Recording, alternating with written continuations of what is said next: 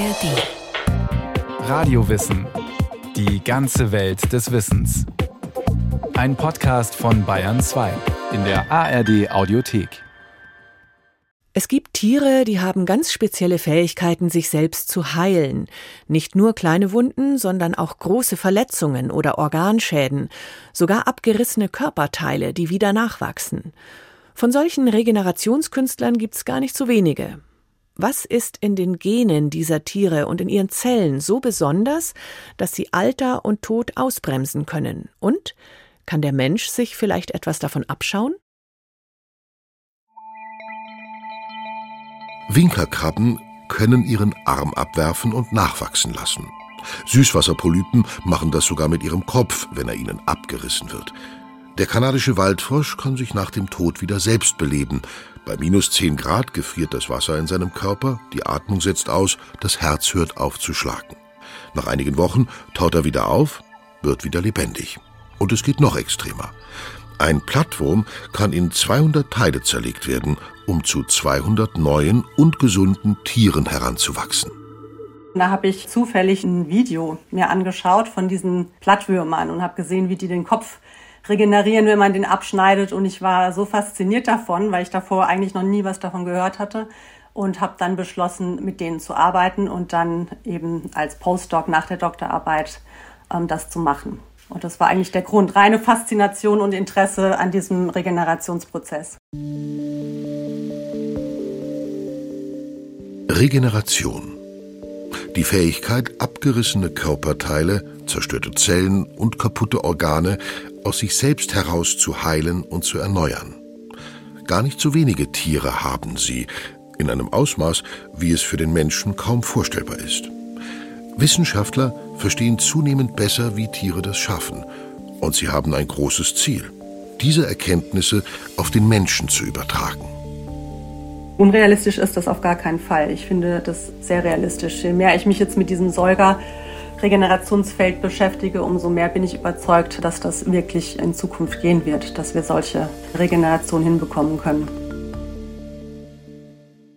Professor Kerstin Bartscherer baut derzeit an der Universität Osnabrück ein Lab auf, um erstmals an menschlicher Haut ihre Erkenntnisse zu testen und um das, was sie an Plattwürmern und Stachelmäusen beobachtet hat, auf den Menschen zu übertragen. Angefangen hat alles mit den Plattwürmern 2007. Wir haben das erstmal so angefangen, dass wir erstmal verstehen wollten, welche Gene da aktiviert werden im Regenerationsprozess. Ne? Wir haben den Wurm in Stücke geschnitten und aus jedem Stück regeneriert dann wieder ein eigenes Tier. Die Molekularbiologin hat dann die DNA der zerschnittenen Plattwürmer, auch Planarien genannt, untersucht und mit der von unzerschnittenen verglichen und so Gene gefunden, die im Regenerationsprozess aktiviert sind. Damit konnte sie dann experimentieren. Wir haben uns angeguckt, in welchen Zellen werden die aktiviert. Und in Planarien oder in den Plattwürmern, ähm, was man da so gut machen kann, man kann Gene gezielt ausschalten und dann schauen, welchen Effekt hat jetzt dieser Knockdown von diesem Gen auf die Regeneration. Und so haben wir eben einige Gene gefunden, die an der Regeneration da beteiligt sind. Plattwürmer sind recht einfach gebaute, wurmförmige Organismen. Das macht sie für die Forscher so interessant. Denn ihre Einfachheit macht es möglich, einen so komplexen Prozess wie den der Regeneration gut untersuchen zu können. 30.000 verschiedene Arten von Plattwürmern gibt es. Es sind in der Regel Räuber und Parasiten. Bandwürmer fallen zum Beispiel darunter. Die Tiere sind asexuell, das heißt, sie vermehren sich, indem sie einfach in der Mitte auseinanderbrechen. Dem hinteren Teil wächst dann ein Kopf, dem vorderen ein Schwanz. Dass sich Plattwürmer so gut selbst heilen können, wenn sie stark verletzt werden, könnte also ein Nebenprodukt ihrer Fortpflanzungsstrategie sein, vermuten die Wissenschaftler. Was den Plattwurm besonders macht, dass er diese Stammzellen hat, die tatsächlich ähm, sich in sämtliche Körperzellen spezialisieren können. Solche Stammzellen haben wir nicht. Und das ist eine besondere Eigenschaft. Das reicht aber nicht. Also es reicht nicht nur Stammzellen zu haben, sondern es muss auch ein, ein, bestimmtes Koordinatensystem geben im Körper, weil die Stammzellen müssen ja auch instruiert werden, zu was sie sich entwickeln sollen. Ne? Soll, sollen die eine Nervenzelle im Gehirn werden oder sollen die eine Darmzelle oder eine Hautzelle werden? Für die Regeneration braucht der Plattwurm also Baumaterial, um etwas aufbauen zu können. Das sind die Stammzellen. Er braucht aber auch einen Bauplan.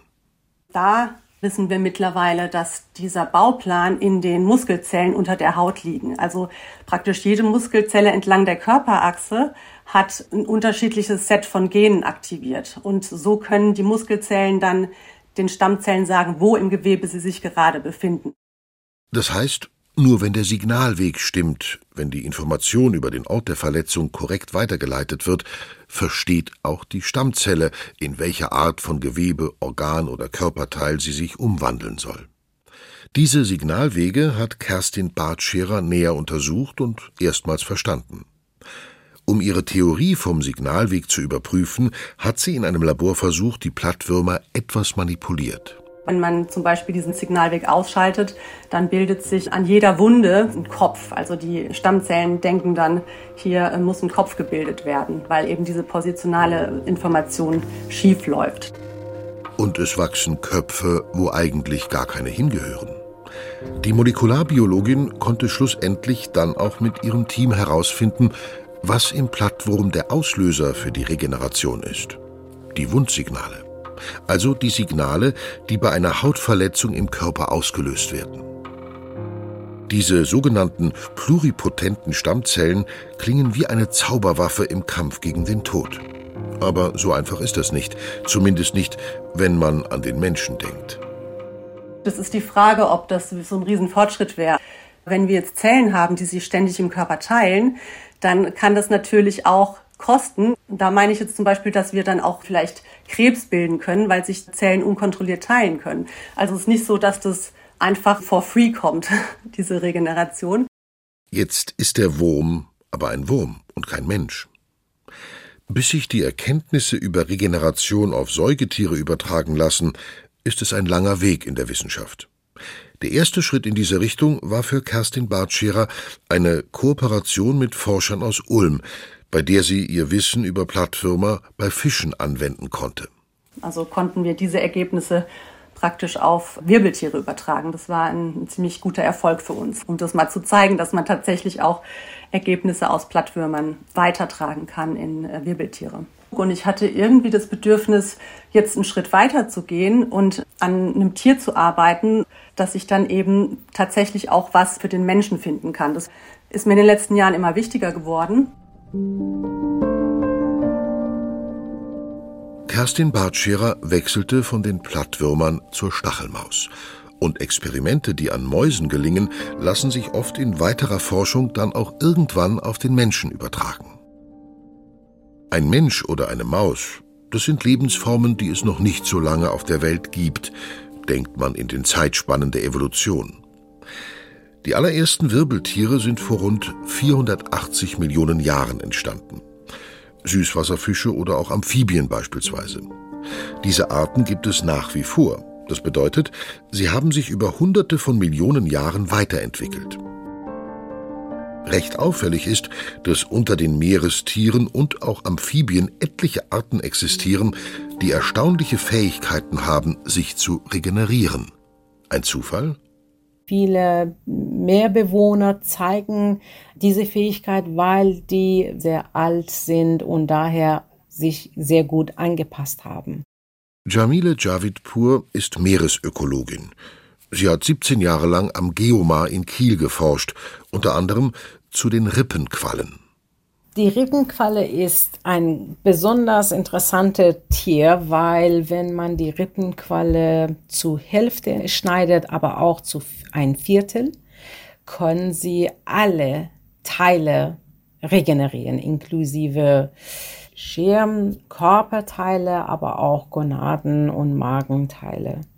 Daher sind die auch sehr schnell. Innerhalb maximum zwei Wochen von einer Hälfte des Körpers kann ein kompletter Tier stattfinden. Für den Lebensraum der Rippenqualle entscheidend zum Überleben. Besonders im Meer, wo die Bedingungen sehr rau und rough sind, können auch viele Verletzungen stattfinden. Es gibt auch viele Raubtiere, in dem diese Fähigkeit, einen Teil ihres Körpers zu opfern, um die Jägern zu entkommen, ist auch präsent. Über Quallen ist bis vor wenigen Jahren gar nicht viel geforscht worden. Sie wurden für recht simpel und uninteressant gehalten. Doch seit der Klimawandel einige Arten sich über die Maßen hat ausbreiten lassen, so sehr, dass diese Vermehrung ökologisch an manchen Orten sogar zum Problem geworden ist, ist das Interesse der Forschung geweckt. Wir haben Rippenqualle Nemiopsis lady untersucht. Wir haben uns gefragt, wie kann es sein, dass ein so einfaches Tier wie die Rippenqualle einen Weg von amerikanischer Ostküste nach Europa findet und dann dazu sehr erfolgreich sich ausbreitet. Nemiopsis lady, die amerikanische Rippenqualle, auch Meerwalnuss genannt wegen ihrer bräunlichen Färbung. Dabei war für die Kieler Forscher vor allem interessant, ob es der Rippenqualle bei ihrer invasiven Ausbreitung hilft, dass sie sich so gut regenerieren kann. Denn die Reise in andere Meere ist beschwerlich. Sie erfolgt oft über Schiffstanks. Die Quallen hungern, müssen eine Zeit unter sehr widrigen Bedingungen ausharren und viele von ihnen werden durch die Pumpen in den Schiffen verletzt. Das überleben zwar nicht alle Tiere, aber für die Art insgesamt ist es kein Hindernis. Wir haben herausgefunden, dass die gute Bedingung, zum Beispiel in unserem Fall vorhandene Futter, sind sehr wichtig, um die Regeneration weiterzutreiben oder es schneller zu haben. Aber auch unter schlechten Bedingungen sind ein Teil der Population wieder fähig, sich zu regenerieren und als komplette Tier rauszugehen. Die Regeneration bei der Qualle zu verstehen, bedeutet für die Wissenschaft jedoch noch mehr als nur ihre Ausbreitung zu erklären. Für Chamile Chavitpur hat die Rippenqualle eine interessante Stellung in der Evolution. Durch genetische Untersuchung hat man festgestellt, dass die Rippenqualle haben eine Schlüsselposition in unser Tree of Life, tierische Stammbaum. Ne? Anders als lange vermutet, ist die Qualle mitnichten eine evolutionäre Sackgasse. Im Gegenteil, die Qualle könnte sogar ein Schlüsseltier in unserem Stammbaum sein. Das ist derzeit die Annahme. Wir sehen am Anfang einen Prozess und eine Forschung-Ära, um zu verstehen, inwieweit können wir aus der Qualle lernen und einen Heilungsprozess für andere Tiere inklusive Menschen anbieten. So basically, I was fascinated by the extreme regenerative abilities. Ich war fasziniert von der außerordentlichen Fähigkeit zur Regeneration. Und noch etwas ist sehr bemerkenswert, dass diese Wirbeltiere einfach nicht altern. Es war für mich wirklich ein großes Rätsel, das ich lösen wollte. Der Axolotl, ein mexikanischer Schwanzlurch, der Zeit seines Lebens im Wasser bleibt weil er die Metamorphose von der Larvengestalt hin zum Salamander nicht vollzieht. Er wird nur größer und schaut dann aus wie ein kleiner Wasserdrache oder eben wie eine Megalarve. Optisch altert er also nicht, aber auch seine Körperfunktionen bleiben ewig jung. Typical signs of aging that occur in this species is the seine Knochen bleiben stabil und seine Muskeln bauen nicht ab. Selbst als Greis ist der Axolotl weiter fortpflanzungsfähig und die Organe funktionieren. Abnutzung kennt diese Amphibie nicht. Now, none of these things have ever been seen in salamanders. Seit 2009 arbeitet Dr. Max Jun daran, Stück für Stück dieses Rätsel zu knacken. Was im Axolotl ist dafür verantwortlich, dass sein Körper nicht altert? Max Jun forscht dazu an der TU Dresden am Zentrum für regenerative Therapien und für das Max-Planck-Institut für molekulare Zellbiologie und Genetik. Sie steht mit ihrer Forschungsfrage in einer langen Tradition, was die Salamander angeht. Seit dem 18. Jahrhundert wollen Wissenschaftler das herausfinden, was auch Max Jun umtreibt. However, working in depth in order to really figure out Jedoch, erst seit einem guten Jahrzehnt ist es möglich geworden, wirklich herauszufinden, was auf Zellebene und auf molekularer Ebene abläuft in den Tieren. Denn erst jetzt haben wir die Fähigkeit, uns das Genom der Salamander anzuschauen. Wir können herausfinden, welche Gene im Axolotl für seine Fähigkeiten verantwortlich sind. Und das war in der Vergangenheit natürlich nicht möglich driving these abilities, which in the past obviously wasn't possible. Max Jun hat in ihrem Labor eine Axolotl-Kolonie, die Tiere in allen Altersphasen umfasst. Now we have made some interesting findings which pertain to senescent cells. Wir haben einige interessante Dinge herausgefunden, was die sogenannten seneszenten Zellen angeht. Das sind gealterte Zellen, Zombiezellen, die großen Schaden und Stress im Körper verursachen. Eigentlich werden sie eliminiert, aber wenn wir altern, häufen sie sich im Körper an.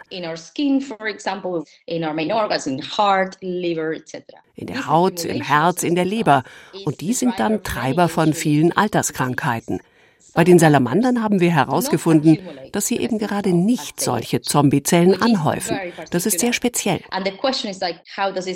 Wie geht das? Nun, sie haben eine sehr effiziente Methode, sie aus dem Weg zu räumen. Das hat mit Fresszellen zu tun, die Teil des Immunsystems sind. Da Axolotl in ihrer ersten Lebensphase halb durchsichtig sind, kann Max Jun bestimmte innere Vorgänge im Tier ganz einfach beobachten, indem sie die Zellen so markiert, dass sie unter UV-Licht sichtbar werden. Doch der Axolotl eliminiert nicht nur einfach das Alter. Salamanders are famous for regrowing their limbs, but also some internal organs can be regenerated. Salamander sind sehr berühmt dafür, ihre Körperteile wieder nachwachsen zu lassen. Auch innere Organe wie die Niere oder auch die Augenlinse.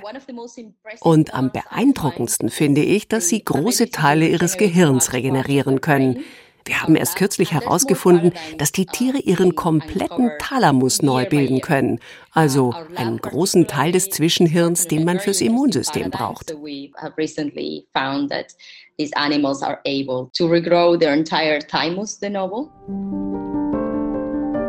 Warum kann der Salamander das? Normalerweise sind im Körper ausgereifte Zellen spezialisierte Zellen. Zum Beispiel in der Lunge haben sie ganz bestimmte Aufgaben. Für eine Muskelfaser haben sich die Zellen ganz anders spezialisiert. Zelldifferenzierung nennt sich das.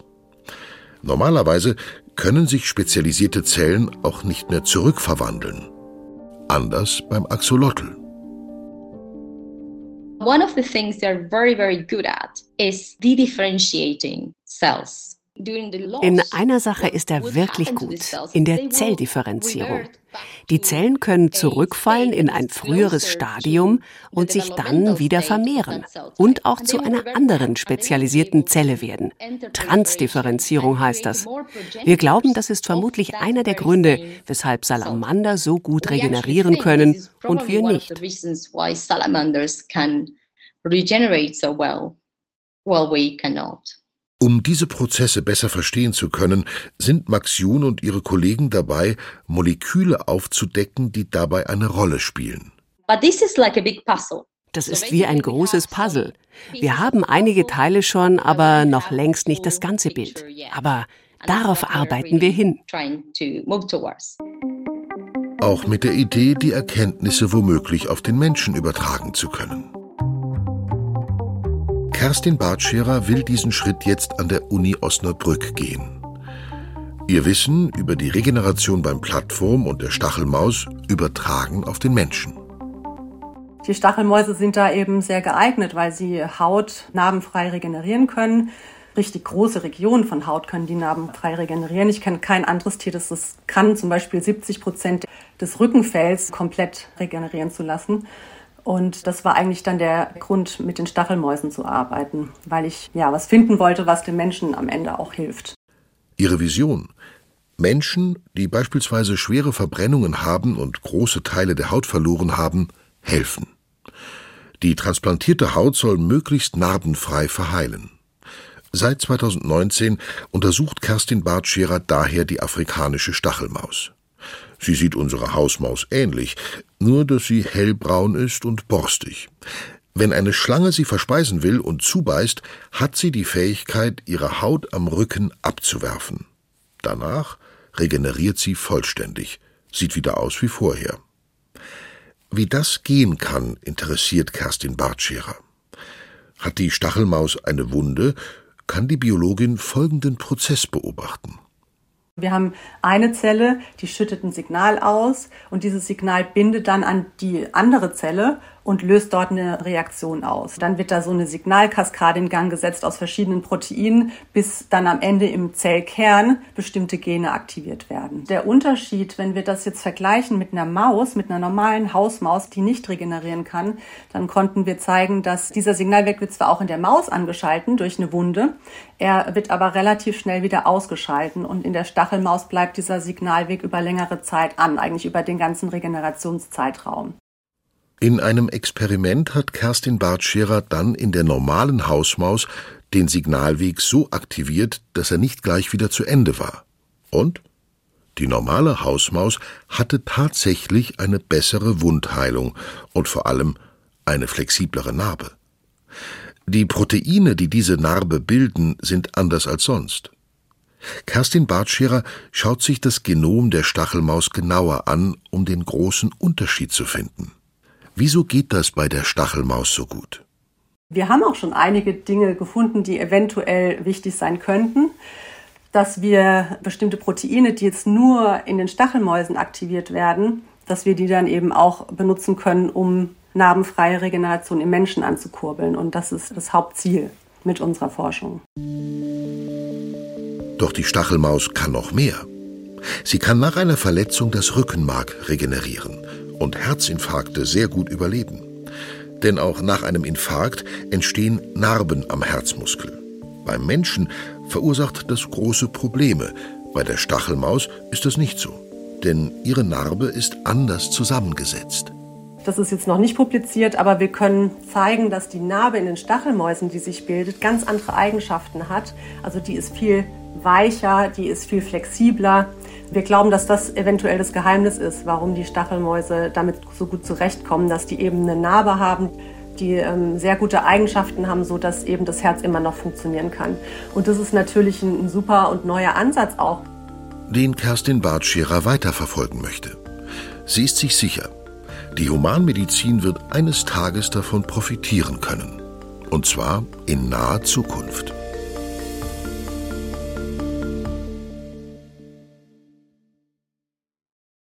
Wie Tiere sich selbst heilen und welche Chancen darin auch für den Menschen stecken. Eine Radiowissen-Folge von Katharina Hübel. Wir hätten auch eine eigene Folge über die Nacktmulle und den Axolotl und auch über die Frage, was Tierversuche eigentlich bringen. Mehr Informationen zu diesem Radiowissen gerade bekommen Sie in den Show Notes. Mein Name ist Paula Lochte und ich habe mich auf die Spur einer jungen Frau begeben, die nicht nur so heißt wie ich, Paula, sondern die auch Journalistin war wie ich. Paula Schlier hat sich vor 100 Jahren undercover beim Völkischen Beobachter, dem NSDAP-Parteiblatt, eingeschlichen, weil sie herausfinden wollte, wer sind diese Nazis? Was wollen die? Und warum sind sie so erfolgreich? 24 Jahre alt war Paula Schlier damals. Und sie hat als eine der ersten Journalistinnen überhaupt über sexuelle Belästigung am Arbeitsplatz geschrieben oder über Kindesmissbrauch. Trotzdem ist sie völlig in Vergessenheit geraten. Ich will wissen, wer war diese Frau? Was hat sie motiviert? Ist sie die mutige Heldin? Und warum macht sie dann mit einem Nazi gemeinsame Sache? Meinen Podcast Paula sucht Paula, Vergessene Heldin im Hitlerputsch, gibt's ab sofort in der ARD Audiothek und unter Alles Geschichte, History von Radio Wissen.